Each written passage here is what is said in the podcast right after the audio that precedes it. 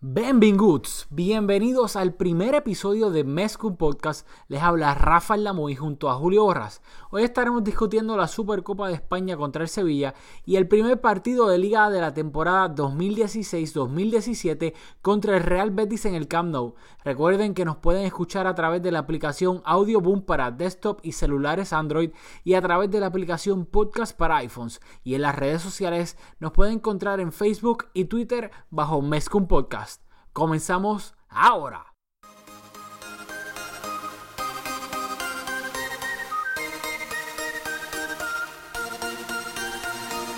Kevin Roland, contigo empezó todo.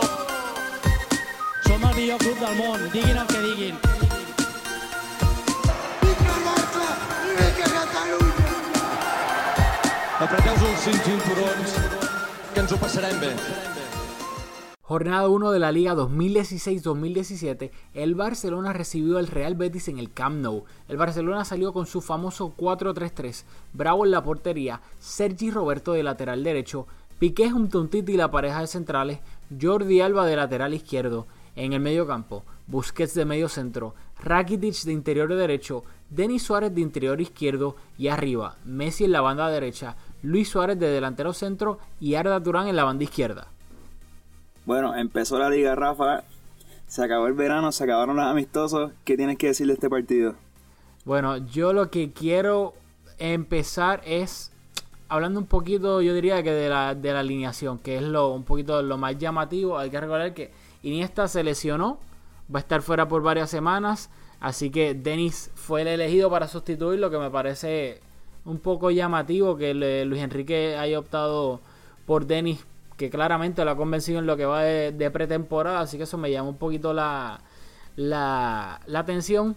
Y en cuanto a los centrales, creo que yo quería ver un Titi eh, de titular eh, por ahora, pero tampoco es como que no había muchas opciones. Mascherano estaba lesionado y, y Matiu también estaba lesionado, así que literalmente no tenían más centrales Luis Enrique para, para escoger, así que vimos la pareja de centrales un Titi por primera vez.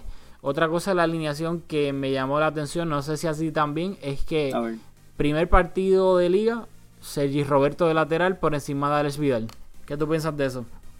Bueno, luego de, de haber visto los primeros dos partidos, bueno, los primeros tres partidos de la temporada, podemos comparar las actuaciones de, de Alex Vidal en la Supercopa con la de Sergi Roberto en este primer partido de liga. Y me parece que el, eh, el puesto de titular yo creo que ya tiene nombre y es Sergi Roberto.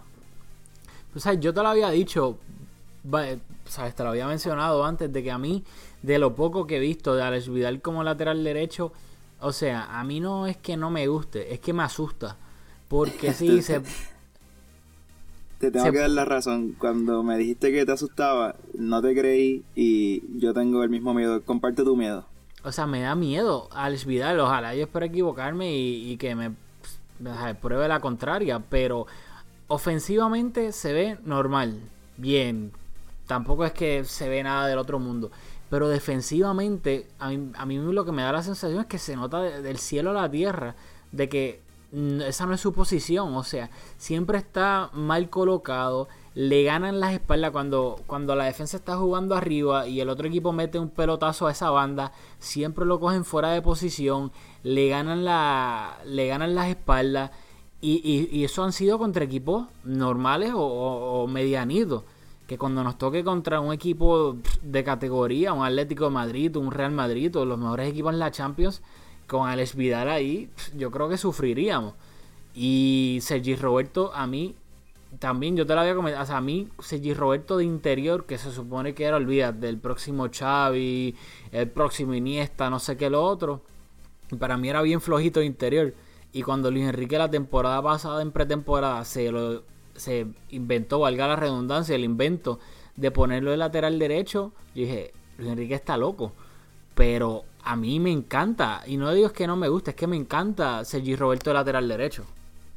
Sí, yo creo que Sergi Roberto tiene la suerte que Luis Enrique fue paciente con él y yo creo que le, trató de buscar un, hueco en el, en el equipo, quizás un poco como hizo Pep con Fábregas, que trató de encontrarle un lugar y experimentó. Y con, mucha suerte, yo creo que, que le ha devuelto esa confianza a, Luis Enrique y participa en, en los dos goles en, en, el partido contra el Betis. Eh, Messi en el primer gol la recibe Sergio Roberto, aunque no fue una asistencia, y luego asistencia al gol de Suárez, el primero, el primero de los goles de Suárez. Yo creo que ofensivamente brutal Sergio Roberto. Y yo no sé si, claro, esto tal vez es invento mío, pero yo no sé si el hecho de que él se haya criado en la masía, en el medio campo, que él sabe cómo juega el Barcelona, cómo se mueve el medio campo, el estilo de juego, y ya estoy yo tal vez buscándole la quinta pata al gato, pero tal vez él desde su posición de lateral derecho, aunque sí, en esa posición es relativamente nueva para él, nunca la había jugado en su vida, pero él, al saber cómo se mueve el medio campo, cómo se mueve la delantera, porque ha jugado ahí toda su vida, estando desde la banda derecha como lateral, sabe exactamente lo que están haciendo los demás, ¿me entiendes?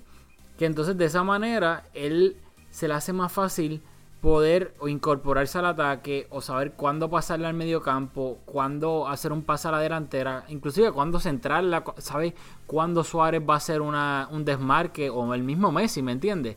Que el, tal vez eso yo pienso que le da un plus este extra por encima del Vidal. No, claro. no, no piensas igual.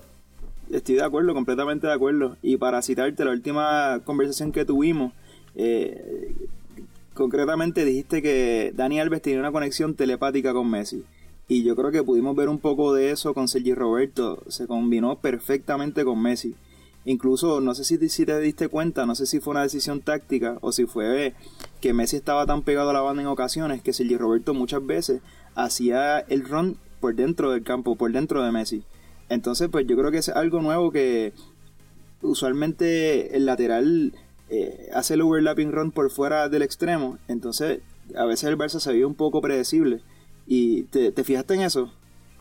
No, yo lo, ahí, este, no tanto, no te voy a mentir, porque cuando yo más me fijaba en Sergi Roberto, que por ejemplo lo, tengo aquí entre los apuntes que tengo del juego, que en el minuto 26, nada, nada del otro mundo, Messi tenía, estaba en la banda, o sea, no en la banda derecha pegado a la cal, sino que en el sector derecho. Y Sergi Roberto hizo el desmarque, le pasó por el lado, Messi simplemente abrió a la banda derecha con Sergi Roberto. Y tan pronto Sergi Roberto la, la tomó, ya él vio, que luego también vamos a hablar del partido de Arda Turán. Arda rápido se desmarcó, salió corriendo hacia el medio y Sergi Roberto lo encontró rapidísimo. Y Arda Turán pudo rematar. Lo que pasa es que después le bloquearon el tiro. Pero ya esos son, claro. como diríamos acá, otros 20 pesos. Pero rápido lo encontró, ¿me entiendes? Que sabe exactamente lo que también está haciendo los delanteros. Y por eso es que yo pienso que, sin duda alguna, parte de 20, no iba a decir 20 mil, ya estoy exagerando. Pero 20 pasos por encima de Alex Vidal como lateral derecho. Claro, y, y extraña a Alves. Yo todavía lo extraño, yo no te voy a, no, no te voy a mentir. Un poco prematuro, pero honestamente yo creo que no lo voy a extrañar. Yo sí, porque es que tan pronto se... O sea, esperemos que no crucemos los dedos, pero si Sergi Roberto se lesiona, eh, cansancio, eh, eh, acumulación claro. de tarjetas, etcétera. O sea, a mí que tengamos que jugar un clásico por la razón que sea con Alex Vidal de lateral derecho me da me da terror ahora mismo. Y, Yo estoy de sea, acuerdo. Tendremos que ver entonces la evolución. Pero, por ejemplo, mira, otra cosa que te quería comentar. El, el primer gol, el de Arda, este fue en el minuto 6. Y es lo que siempre hablamos de Messi. Que Messi te hace la misma cosa siempre. Pero aún así la, le siguen funcionando. Que fue, estaba en la banda derecha. Ve entrando a Jordi, que viene haciendo, viene corriendo por la banda izquierda. La centra desde ahí, pero Dennis, que también me gustó mucho en este partido, Dennis hizo el run hacia, hacia dentro del área y se llevó la marca del lateral derecho del Betis, que era Cejudo, y dejó, la dejó pasar. Que Dennis, si fuese otro, o lo hubiese cabeceado lo hubiese tratado de bajar ahí mismo. Pero Dennis se llevó la marca y por, por dicha razón, Jordi Alba entró como Juan por su casa por la banda izquierda y Denis la dejó pasar. Y ahí Jordi Alba la, la tomó en la, en la banda izquierda, ya dentro del área, obviamente. Y Arda también, que me sorprendió bastante, porque yo pienso que fue un movimiento delantero, algo que uno esperaría de Suárez. hizo un desmarque hacia adentro y volvió a salir y se ofreció. Y ahí fue cuando Jordi se la pasó y Arda la definió con el con la parte externa del pie derecho que ahí vimos uno, lo que Messi hace siempre, pero vimos la inteligencia de Dennis en arrastrar la marca del lateral derecho del Betis, que en este caso era un carrilero porque el Betis estaba jugando con tres centrales. Y, y también, obviamente, Jordi siempre va a subir por la banda izquierda que cuando tenga espacio. Pero también me gustó mucho la inteligencia de Arda de saber cuándo tirarse el desmarque y engañar a los centrales. Que eso es algo que yo no, no pensé que fu- fuese a tener de esa manera. Sí, fue una jugada espectacular y qué bueno que hablaste de Denis, porque estaba loco por hablar de, de este jugadorazo. Eh, Rafa, creo que, que llegó el heredero. ¿El heredero de quién? ¿Qué número está usando Denis? No, ahora te digo yo a ti. Ahora ¿No yo lo te- viste? Lo Rafa, vi, lo vi, lo sé que el Rafa, número yo tiene- no sé si no sé si es que no puedo contener la emoción porque comenzó la liga, pero qué partidazo, estoy enamorado, tengo un, nuevo jugador favorito. Tienes, tienes un man crush con, con Denny. Es que, o sea, en todo momento era opción de pase, era opción para recibir un pase de cualquiera. O sea, si los centrales lo tenían, se presentaba. Si la tenía Busquets, se presentaba. Si la jugada era larga, lo más que me encantaba es que aparte de que asumiese ese rol de recibir el balón y distribuirlo, cuando en las jugadas largas, usualmente cuando Messi la tenía en la banda, pues también hacía el desmarque. O sea, no se quedaba pendiente a, a- a su- a sus compañeros a ver qué pasaba, ¿no? O sea, si no tenía la bola en el pie, hacía un desmarque y se volvía a presentar. Y hace tiempo, desde que se fue Xavi, yo creo que nadie había asumido ese rol en el equipo. Sí, sí, no, eh, yo sé, eventualmente lo discutiremos Iniesta, el, el gran Andrés Iniesta en este podcast y nuestros pensamientos sobre él, que creo que dos o tres nos van a odiar, o nos van a decir blasfemos por decir algo de Iniesta mal, pero eh, estoy de acuerdo porque, o sea, cuando en esos partidos que tú no te puedes esconder detrás del otro medio centro, que si no pueden sacar, el, Barça no puede salir de atrás jugando el balón, o, le están dificultando la, la salida de balón, eso sí lo hace Messi. Messi viene, baja al medio campo y la pide y dice, mira, dámela, que yo la, yo la bajo, yo la tengo desde aquí y yo ayudo. Y a mí me encantó eso de Denny. Y también algo técnico es la manera en la que recibía el balón y rápido se giraba. O sea que no era que recibía el balón limpio y luego se tardaba media hora en girarse, etcétera. Él sabía exactamente dónde estaba y tan pronto si la recibía de espalda o del lado que fuese, rápido se giraba y ya tenía el perfil de todo el campo para hacer lo que fuese, un pase corto, pase largo, seguir con el balón. Y en eso sí, te la voy a dar que me recuerda mucho a Xavi, porque tan pronto en el sentido de que Xavi tan pronto recibía un balón, o sea, tú veías a Xavi corriendo sin el balón y lo veías mirando a la derecha, mirando a la izquierda, él miraba a la derecha y a la izquierda como 100 veces antes de que le dieran el balón. Porque él sabía exactamente dónde estaba cada, jugador del Barcelona y, del otro equipo. Así que de esa manera cuando recibía el balón, ya él sabía si tenía cerca al otro mediocampista, si lo tenía lejos, si se podía girar, si la, si la tenía que devolver de primera porque tenía al otro jugador encima, etcétera. Y ahí me, me gustó bastante Denny. Y otra cosa que yo noté de él es que se incorporó, o sea, cuando se tenía que quedar, se quedaba. Y cuando se tenía que incorporar al ataque, o sea, llegar de segunda línea, tampoco tenía ningún tipo de problema en llegar de segunda línea. Inclusive, la- no sé si te, te acuerdas, la, yo, yo le digo la patada karateca casi que se tiró a lo, a lo. Ibrahimovic. Cuando centro, o sea, dentro del área, para tú estar ahí es que tienes que llegar de segunda línea. Y Sí, claro, estuvo no- en todo el campo, estuvo en todo el campo, todo el partido. Yo no sé si fue el jugador más destacado, pero fue el más que me impresionó. A mí también. Yo. Y algo que. Luego lo, lo vamos a mencionar rapidito en, en- en los partidos de la Super, Supercopa.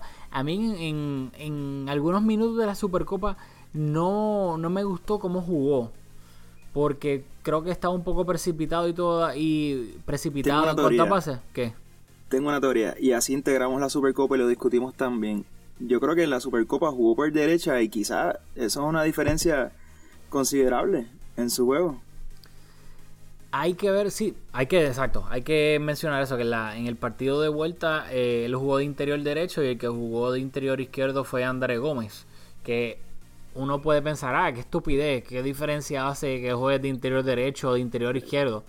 O sea, hace una diferencia completa. O sea, un jugador puede ser un- una superestrella jugando de interior derecho y de interior izquierdo es un jugador del montón.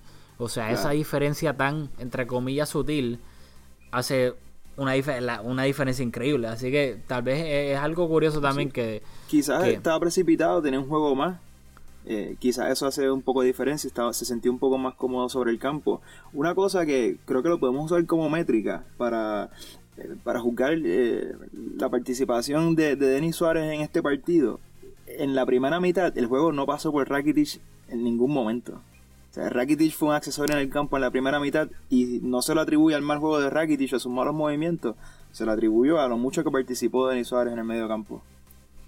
Sí, yo, y yo diría que sí, claro, para ser justo, lo que sí, tal vez hay que criticarle a Denis en este, en este partido de contra el Betis, que claro, yo pienso que es precipitación, que quería hacerlo todo bien, etcétera, que el gol del Betis, el gol del tiro libre de Rubén Castro, llegó gracias a una falta de Denis eh, cerca del área, que pues cometió la falta, ¿sabes? Estaba, quería recuperarla y por ese exceso de, de adrenalina cometió la falta y pues luego ahí llegó el, bra el, el gol que, que en mi opinión Bravo se la comió.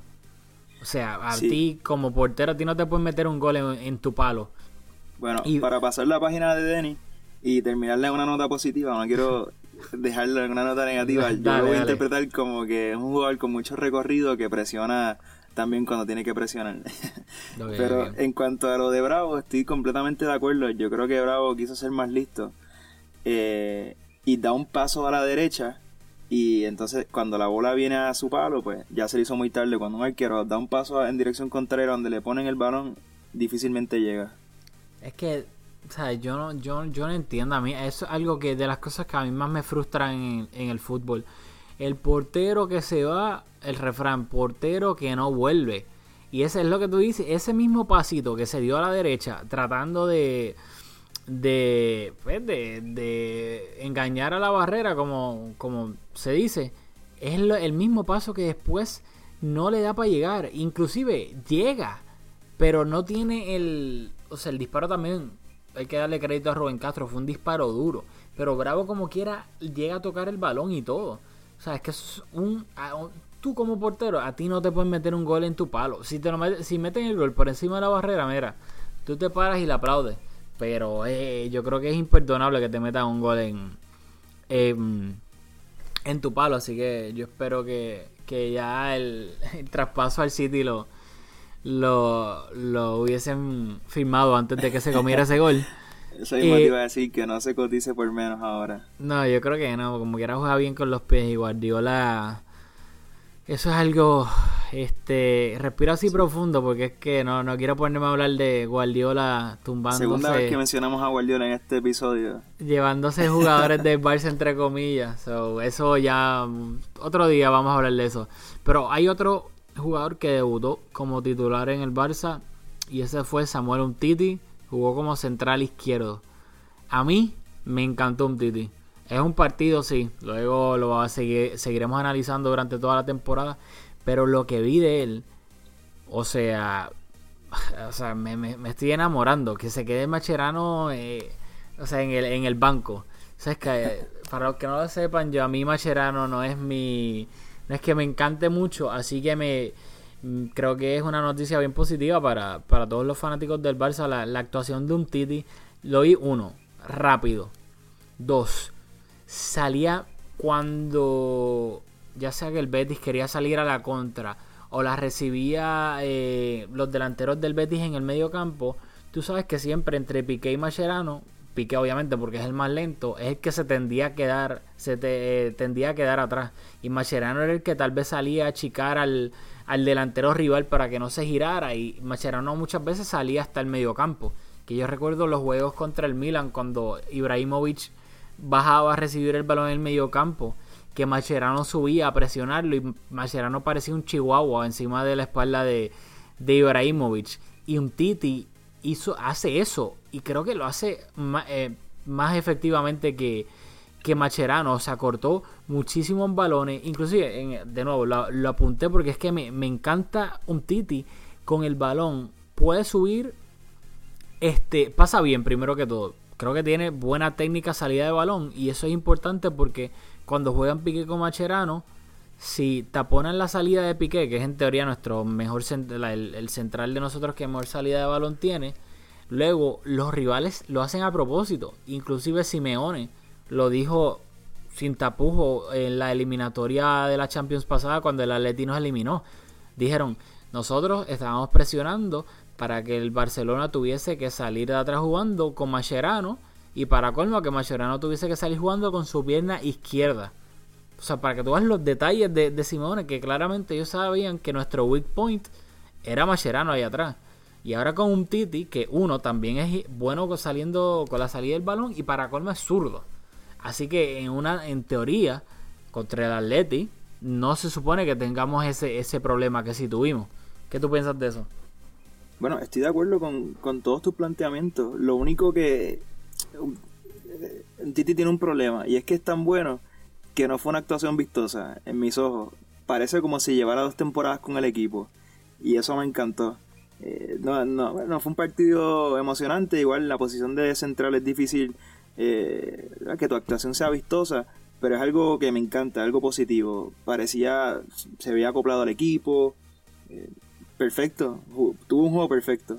Y, claro, y, hay que recordar, o sea, un Titi es un nene. Tiene 22 años. O sea, y, y, un, y siempre dicen que los defensas, especialmente los centrales, no llegan a su, eh, a su máximo nivel hasta que cuando empiezan a tener 28, 29, 30 años. Y un Titi tiene 22. Y una jugada que la tengo apuntada aquí porque es que no quería que se me olvidara en el 23, minuto 23. Eh, era una contra del Betis y le iban a un pase. Rubén Castro estaba completamente solo a la espalda de un Titi. Y Hicieron la- un la pase desde rompió. la banda izquierda. Que si un Titi, uno, no está pendiente, o dos, está pendiente, pero no ejecuta bien eso, Rubén Castro está completamente solo frente a Bravo. Y un Titi, tranquilo de la vida, leyó bien, pues otra cosa, leyó bien el pase, sabía lo que sabía que tenía Rubén Castro a su espalda y sabía que se le iban a pasar y tranquilo, con calma, rechazó cuando se la pasaron a Rubén Castro, estuvo ahí, interceptó el balón, lo despejó y ya el Barcelona se ahorró una oportunidad de gol del otro equipo completamente clara, que eso tal vez algo es lo que tú dices, no es vistoso y nadie se da cuenta, la mayoría de la gente, a menos que sea un Titi que de momento de la nada viene y te hace una barrida y Claro que ese es el efecto macherano. Exactamente.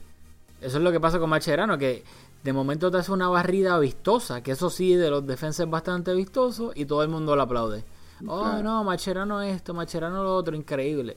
Pero un Titi te corta una jugada clara de gol, pero no, eso no es una manera vistosa de hacerlo, rechazar un pase lateral y tal vez obviamente pues no va a tener la misma cobertura eh, en televisión, en los resúmenes, etcétera, que una barrida ahí de última hora llevándose el tipo y todo el mundo le aplaude en el campo, ¿me entiendes? Que completamente de acuerdo. Y recuerdo muy bien esa jugada. Y fue completamente su posicionamiento en el campo. Leyó perfectamente el ángulo y no tuvo ni, ni que correr para interceptar ese balón. Estaba en el lugar correcto y así resolvió la jugada. Yo creo Que sí. podemos concluir que un Titi es el Tim Duncan del fútbol. O por lo menos del Barça. Bueno, esperemos que sea un poquito más entretenido. Que por cierto, un Titi está aprendiendo catalán. No sé No si un Titi está, no lleva ni, ni, ni dos meses en el Barcelona. Y ya varios este, periodistas de Barcelona han, han reportado que un Titi, o sea, y le salió de él.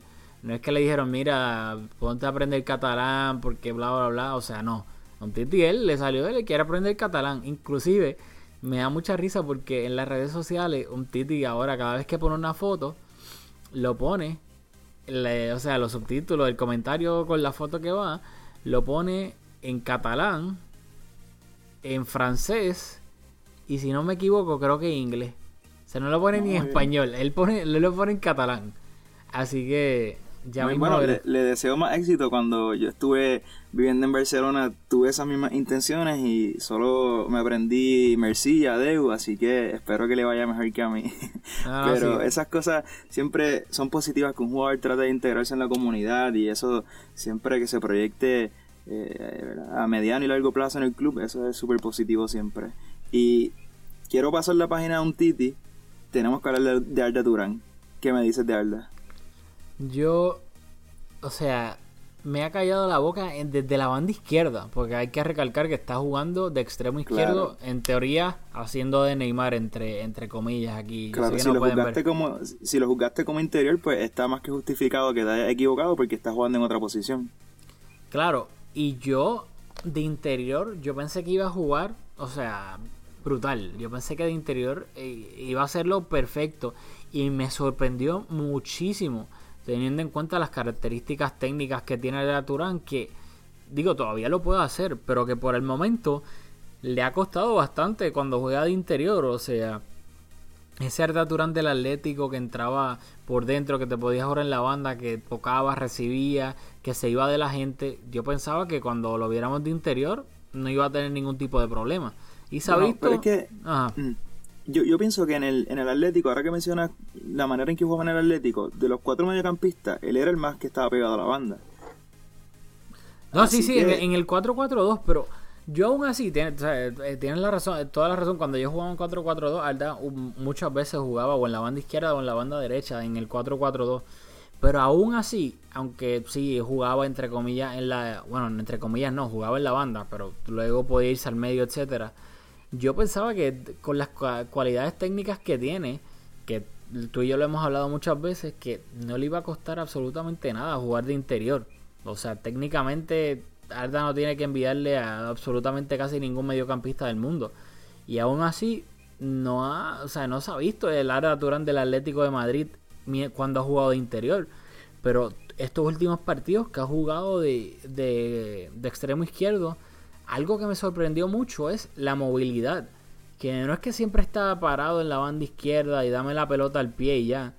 Que sí, muchas veces en el juego pasado contra el Betis lo veía activo, siempre tirando desmarque, o sea, dándole opciones de pase a, a- Suárez, a Messi, a Denis o a Rakitic, etcétera. Cuando tenía que, que bajar a, a tocar en el mediocampo, bajaba en el mediocampo, se ofrecía. Luego, lo, a medida que te voy a ser sincero, lo que me, lo que me sorprendió mucho es la cantidad de, desma- de desmarques que se estaba tirando al Turán. Y muchos de ellos no, no eran, entre comillas, lo que estamos hablando, vistosos, porque el balón no terminaba en él. O sea, no le pasaban el balón. Pero aún así, siempre lo veía haciendo el desmarque, tratando de llevarse al, al defensa que tuviese al frente. Que yo no pensé que Arda fuese a tener eso en él ahora mismo, en estos partidos. Y sin Claro. duda alguna, me ha sorprendido un montón. Ha- Hay unos cuantos factores. Yo creo que quizás el Atleti, el Atleti juega con dos mediocentros. Quizás así tiene un poco más libertad y por eso jugando de interior en el Barça, solo con Busquets de mediocentro, quizás no podía tener ser tan creativo porque él tenía más responsabilidad. Eh, eh, eso puede ser uno de los factores. Lo otro es que ser interior en el Barça es un trabajo dificilísimo. Y si no me crees, le puedes preguntar a Fabregas. Que jugar de la cantera, que en, en teoría estaba hecho a la medida para el equipo y no, no, no se le dio de interior. Entonces, pues Pep tuvo que inventarse el diamante. Oye, por poco cambian la regla para jugar con 12. Simplemente no tuvo espacio en el Barça. Y yo creo que un poco eso fue lo que le pasó a Arda. Ahora en la eh, jugando de extremo, quizás tiene más posibilidades de él siendo un jugador bien técnico y bien creativo, de expresar su creatividad en el campo y aportar las otras cosas que le aporta, que es garra, eh, llega atrás a marcar. Y yo creo que en esa posición le va a ir mejor que de interior. Puede ser. Y otro, o sea, y el segundo gol que, que metió fue un golazo. Golazo. O sea, sin duda alguna, estábamos ahí viéndolo. Perdón, me refiero al. al de la, al de la vuelta a la Supercopa. Sí, sí, sí, no, no, me, me confundí, me confundí. Pensé que ese No, era contra oye, el Betis. Y qué bueno que lo dices, porque entre la Supercopa y el primer juego de la liga, eh, creo que llevamos los dos goles de Messi fuera del área y ese de Arda, que es algo que usualmente se le critica al Barcelona, que quiere entrar a la portería con el balón al pie. Sí, sí, sí. Este, tienes toda la razón. A mí, especialmente de Messi, en este partido que siempre lo vemos que cuando tiene el balón se va de uno, se va del otro y o descarga en la banda izquierda, ya sea con Jordi o el interior izquierdo, o lo sigue con el balón y sigue hasta que trata de sacar un, un remate un poquito más cerca, pero el primer gol que metió contra el Betis, o sea, sí, se la cogió un poquito más atrás de la media luna, se giró, siguió, pero no lo siguió tan hasta dentro del área, o sea, no entró al dentro, dentro del área y sacó el remate y un remate durísimo, que si vienes a ver la repetición, hay una repetición que uno ve detrás de la portería, un poquito alta, pero aún así tú ves que el balón, ese remate tampoco es que fue al ángulo ángulo.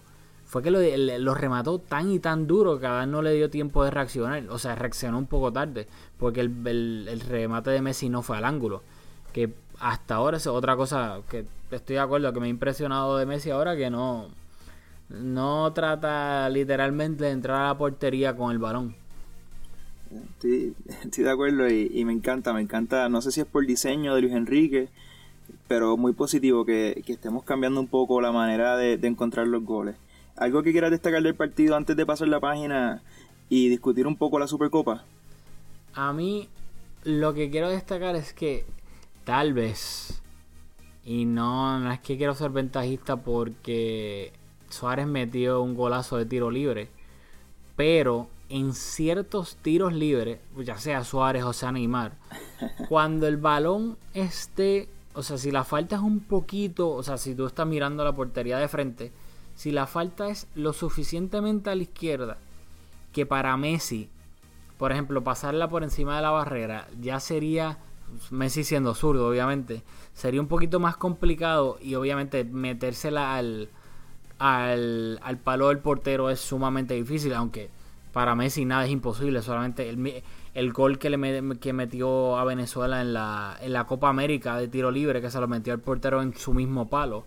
Pero aún así, en esas situaciones, mira, dale el tiro libre a Neymar o a Messi, que diga, o a, Suárez, que claramente son capaces de meterlo. Y están eh, y debido a la, a la posición de la falta, de donde está el balón, hay mucha más posibilidad, o sea, es más fácil para un jugador derecho que para un jugador zurdo. Estoy de acuerdo, y, pero estamos viendo un Leo más maduro. Yo creo que lo hemos visto con los penales, que lo cede. Yo no creo que eso sea una controversia en el Barça. Yo creo que el mejor que tenga la oportunidad, no, no dudo que, se delibere y, que esa va a ser la persona que, va a tomar el tiro. No, sí, sí. yo no creo que esto sea tipo Ronaldo en el Madrid, que no, yo tiro el 95% de la falta. Pero, o sea, teniendo a Bale o a James ahí en el equipo, que ahora mismo claramente son mejores este, eh, rematadores de tiro libre que él. Pero, pero aún así, creo que, que que, o sea, yo espero que Messi se dé cuenta y diga, mira, yo aquí este ángulo, yo que soy zurdo, sí, la puedo meter porque soy Lionel Messi, soy el mejor jugador del mundo pero hay mucha más probabilidad de que, de que la meta alguien que sea derecho.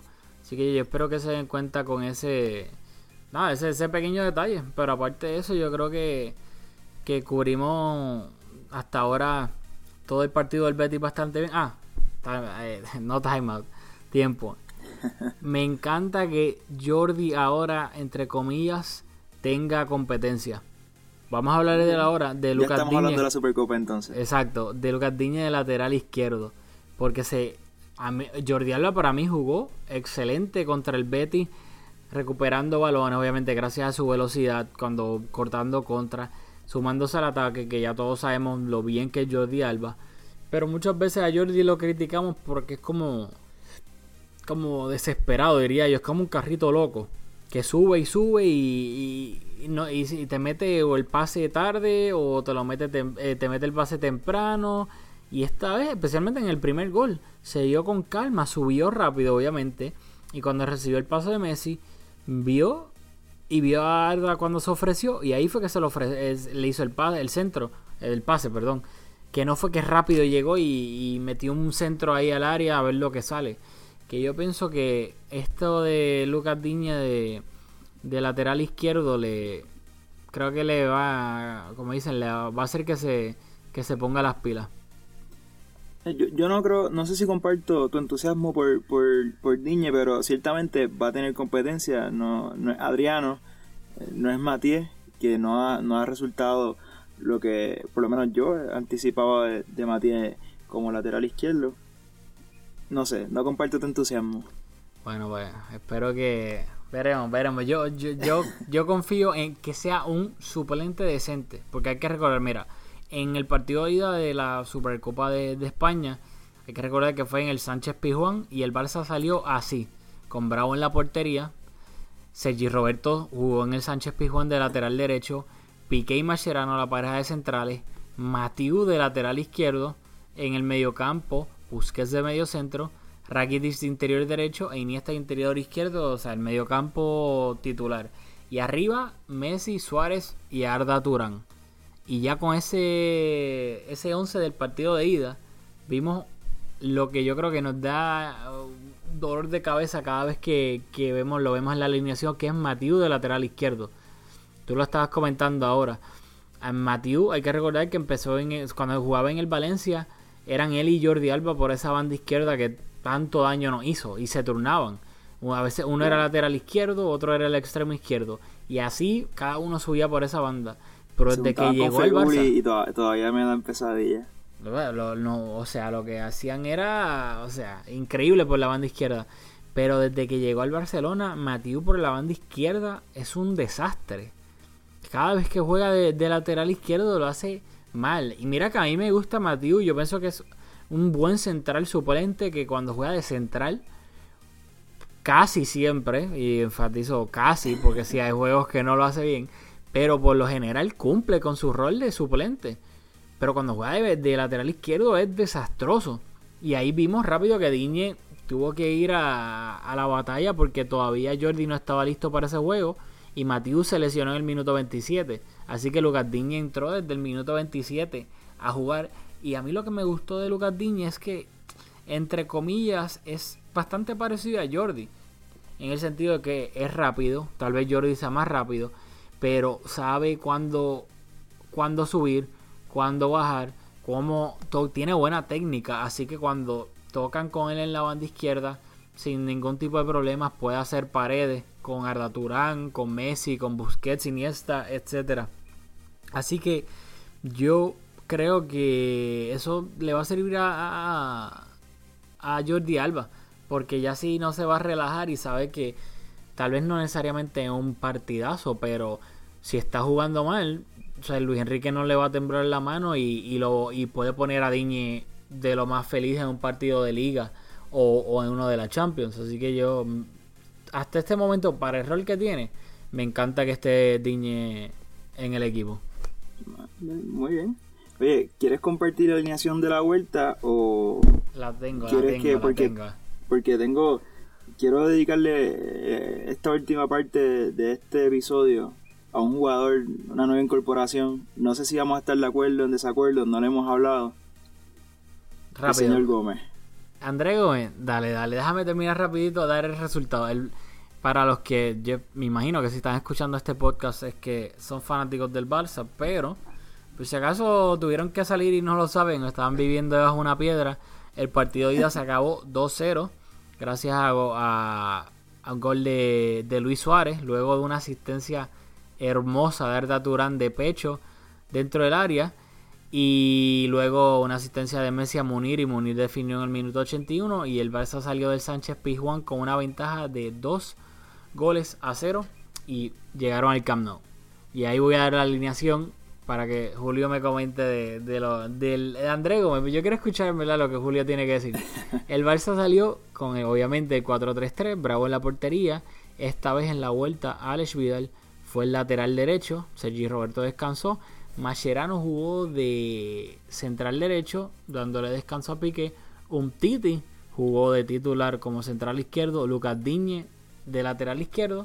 En el medio campo fue un medio campo que nunca habíamos visto antes, con Busquets de medio centro, Denis Suárez de interior derecho y André Gómez de lateral izquierdo haciendo su debut con el Barça. Y arriba pues la, eh, la MNT, porque le dieron descanso a Suárez, así que jugó Messi en la banda derecha, Munir de delantero centro y Arda Turán de nuevo jugando como lateral izquierdo. Dale, háblame, háblame ahora de André Gómez. Alda de lateral. Eh, Perdón, Alda, ¿de, de- ¿en qué posición jugó Alda? estaba extre- extremo izquierdo Arda Turán. Alex Vidal fue el lateral derecho. Ah, perfecto. Bueno, pues qué bueno, porque necesito deshogarme sobre André Gómez. Yo creo que en ocasiones, y yo creo que lo hacemos mucho, juzgamos a los jugadores en base a su precio. Y quizás eh, esté incorrecto, quizás si estuviésemos hablando, si Denis Suárez nos hubiese costado 60 millones, yo no estuviese tan contento. André Quizás Gómez, sí, André quizás Gómez, no. no. te confundas No, no. con... De- yo sé, yo No, sé que estás Denis enamorado Suárez, de Denis. que- por eso que ahorita he hablado, le he echado muchas flores. Quizás si hubiese sido un jugador, un, un fichaje estrella eh, bien costoso, pues a lo mejor el entusiasmo no fuese tanto porque las expectativas iban a ir de acuerdo al precio. En el caso de André Gómez estoy tratando de ser lo más objetivo posible, como si hubiese venido, vamos, cedido y su y, cobrar un salario semanal bajito. O sea, no estoy poniendo eh, la, la parte económica no está entrando en la ecuación de mi análisis sobre lo que vi en ese partido. Y es que me parece que es un jugador que por lo menos en ese partido se escondía, no, no, no se presentaba, no era una opción para, para sus compañeros. Entonces, aparte de eso, que yo creo que algo que, que se puede remediar, en, en momentos lo vi caminando la cancha. Y eso sí que es imperdonable porque, vamos, algo táctico se puede corregir, pero algo, caminar la cancha yo creo que va más allá, es algo de actitud y no sé si sea un fracaso, pero vamos, fracaso, fracaso. Son palabras fuertes que yo espero que, que aquí al final de la temporada no, no vengan a... No, no, no da ni la palabra ahora mismo. Pero pregunta que te hago. Pero, No tengo ningún miedo de que eso pase porque, y lo lamento, me encantaría estar equivocado, pero lo puedo decir con mucha confianza, me parece, vamos, pero el primer, pero el primer gol, mira, te voy a ver rapidito. El primer gol de Alda Turán. André Gómez era el que tenía el balón. Tenía, yo diría que tres, cuatro jugadores del, del Sevilla cerca de él. Y tenía a Lucas Diñe en la banda izquierda. Que lo más que lo que yo pensé era que le iba a abrir el juego hacia Lucas Diñe en la banda izquierda. Y era, cuando tú ves la repetición, todos los jugadores del Sevilla eso es lo que están pensando. ¿no? y en esa jugada se parece mucho, mucho a los movimientos casi Iniesta cuando aguanta el balón, ¿no te pareció? A mí lo que me, a mí lo que me sorprendió fue, yo diría que el atrevimiento de en esa jugada, porque lo más lógico y fácil era darse a Lucas Diñe y ya abrías el, el juego a la banda izquierda.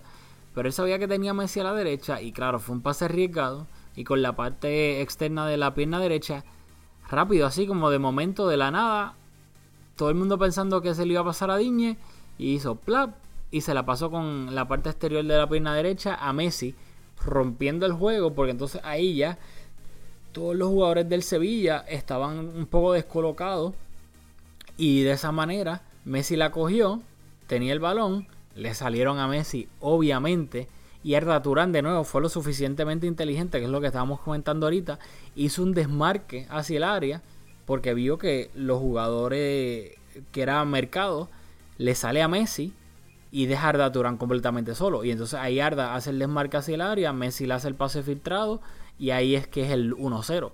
Pero todo el, el pase que descoloca toda la defensa del Sevilla es ese pase de André Gómez.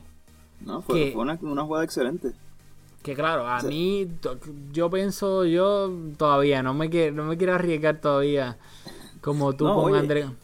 Y no dije que no tiene el nivel o que no tiene la técnica, no, no nada de eso. O sea, observé que si tú eres interior en el Barcelona, ah, tienes que presentarte, tienes que buscar el balón, tienes que participar, tienes que elaborar.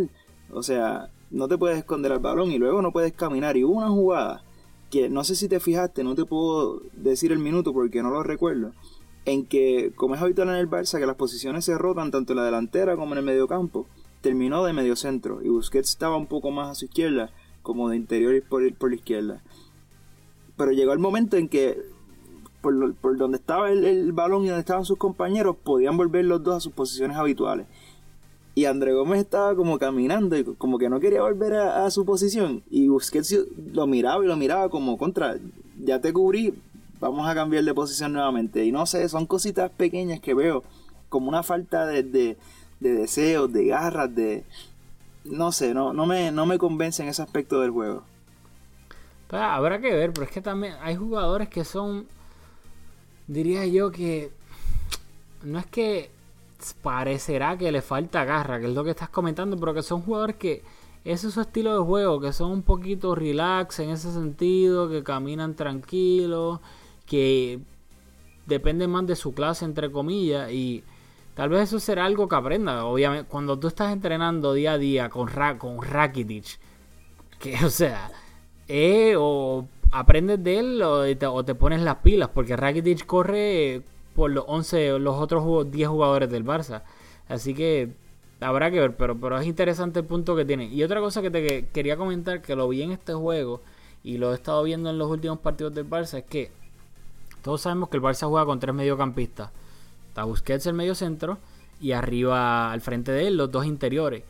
Y algo que supongo yo que es algo, instrucciones de Luis Enrique, eh, es que usualmente, casi siempre, si estamos presionando la salida de balón o lo que fuese, los que presionan primero de ese medio campo de tres, antes y casi siempre en la vida, han sido los dos interiores. En este caso, André Gómez y Denis Suárez. Pero en todos estos partidos del mediocampo, Busquets es el que deja su posición de medio centro y sale a presionar al, al jugador rival al frente. Y Denis Suárez y André Gómez, en este caso, por eso los interiores, se quedan en sus posiciones. Así que el, el triángulo se invierte y en vez de tener a Busquets abajo, ahora lo tiene arriba presionando. El problema que he notado es que si por X o Y razón se le van a Busquets, logran evadir la versión de Busquets, entonces si el otro equipo tiene un jugador en ese espacio, la espalda que dejó Busquets, fácilmente en un solo pase ya tienen a un jugador, ya sea el 10 o el, enganche 10, como lo, lo quieras llamar del otro equipo, ya está frente a la defensa de nosotros. Que yo no sé, pero es algo que a mí me, preocupa porque tal vez contra un equipo no malo, pero o sea, de poca calidad no se note, pero eso tú lo haces contra un equipo bueno y lo vas a pagar caro. Eh, eso no, para serte muy honesto, no lo he notado, pero me voy a fijar. No, no, fíjate para la próxima porque es que en verdad que, que es algo, entre comillas, bobo, pero que lo, lo vi en el partido de ida de la Supercopa. Lo vi en el partido de vuelta y lo volví a ver contra el Betty. Y yo dudo mucho que eso sea Busquets, que él decida empezar a presionar él solo. O sea, eso casi seguro que tienen que ser instrucciones de Luis Enrique, pero nada, quería, quería dejarlo ahí para... Es un, es un detalle importante porque no es habitual. Y Busquets es un jugador que nunca está descolocado, así que ciertamente debe de ser alguna instrucción. Así mismo y yo, algo más que quieras, este, eh, para cerrar este partido de vuelta de la Supercopa, ya tiraste todo tu, tu descarga de odio hacia André Gómez. no, no, oye, no es odio, solo son observaciones y espero equivocarme, aunque, vamos, no creo. Pero quiero terminar este, este episodio en una nota positiva y informándote que, que ya mandé a hacer mi camiseta con el número 6 al dorso. ¿Ya, la mandaste a hacer? eh, pero los que lo sepan, Julio es uno de los fanáticos más grandes del Barça, pero en su. Bueno, tiene una tiene la, tienes la de baloncesto, con tu apellido atrás. Sí, sí, sí, Pero de fútbol, Julio es un tipo especial y nunca se ha querido comparar una camiseta de, ningún jugador, así que. Oye, es que en Puerto Rico hace mucho calor. Yo creo que estoy más que eh, justificado. Está, está buena la excusa. Pero, así que sí, sí, la primera camiseta de Julio del Barça llega a ser de Denis Suárez yo creo que eso va a ser algo, algo impresionante para mí, por lo menos. Así que veremos, pero me gustó, aunque, claro, no, ya estamos terminando el podcast, pero no en la, en la Supercopa de, de España, que es lo que hablamos, tal vez es porque jugó interior derecho. Pero a mí en la Supercopa no me encantó mucho Denis, pero contra el Betis creo que estamos de acuerdo que, que, hizo un partidazo, así que veremos. Y eso va a ser interesante para, para terminar ya poniéndolo el, punto final, los interiores y las variables que tiene Luis Enrique para jugar en esa posición. Porque hay que recordar, o sea, tal vez nosotros ni nos acordamos porque se, se pierde con todo, todo lo que ha pasado y porque estaba jugando en las Olimpiadas con Brasil. Pero Rafinha también volvió ahora.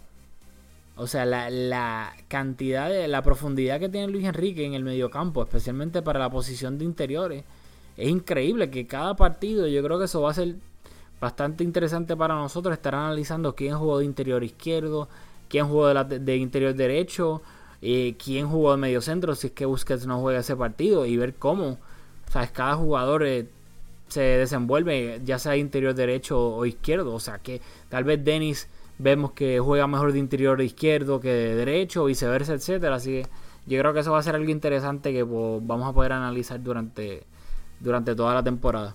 Yo creo que sí, yo creo que nos va a traer a, yo creo que la última vez que eso pasó fue cuando se incorporó Fábrega y antes de eso, eh, cuando Yaya Touré y Busquets estaban peleando ese puesto de medio centro, yo creo que esas han sido las últimas dos contiendas en el medio campo.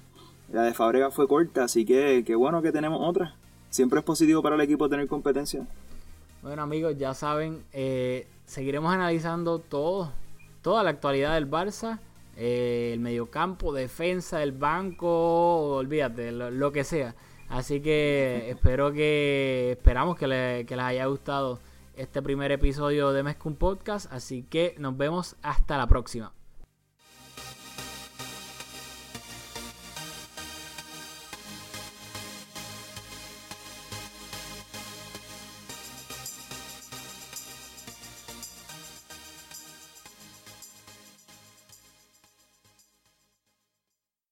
Introducing the amazing iPhone 10s you'll love on T-Mobile, the most loved in wireless. It's the perfect way to stay connected to those you heart most. Fall in love with iPhone 10s on T-Mobile, and right now, trade in an eligible iPhone and you'll save $300. Visit a store or call 1-800-T-Mobile. If you cancel service, remaining balance is due. Qualifying service and finance agreements required. 279.99 down plus 30 per month times 24. Full price 999.99. 0% APR for well qualified buyers plus tax on full price. Allow 8 weeks for rebate.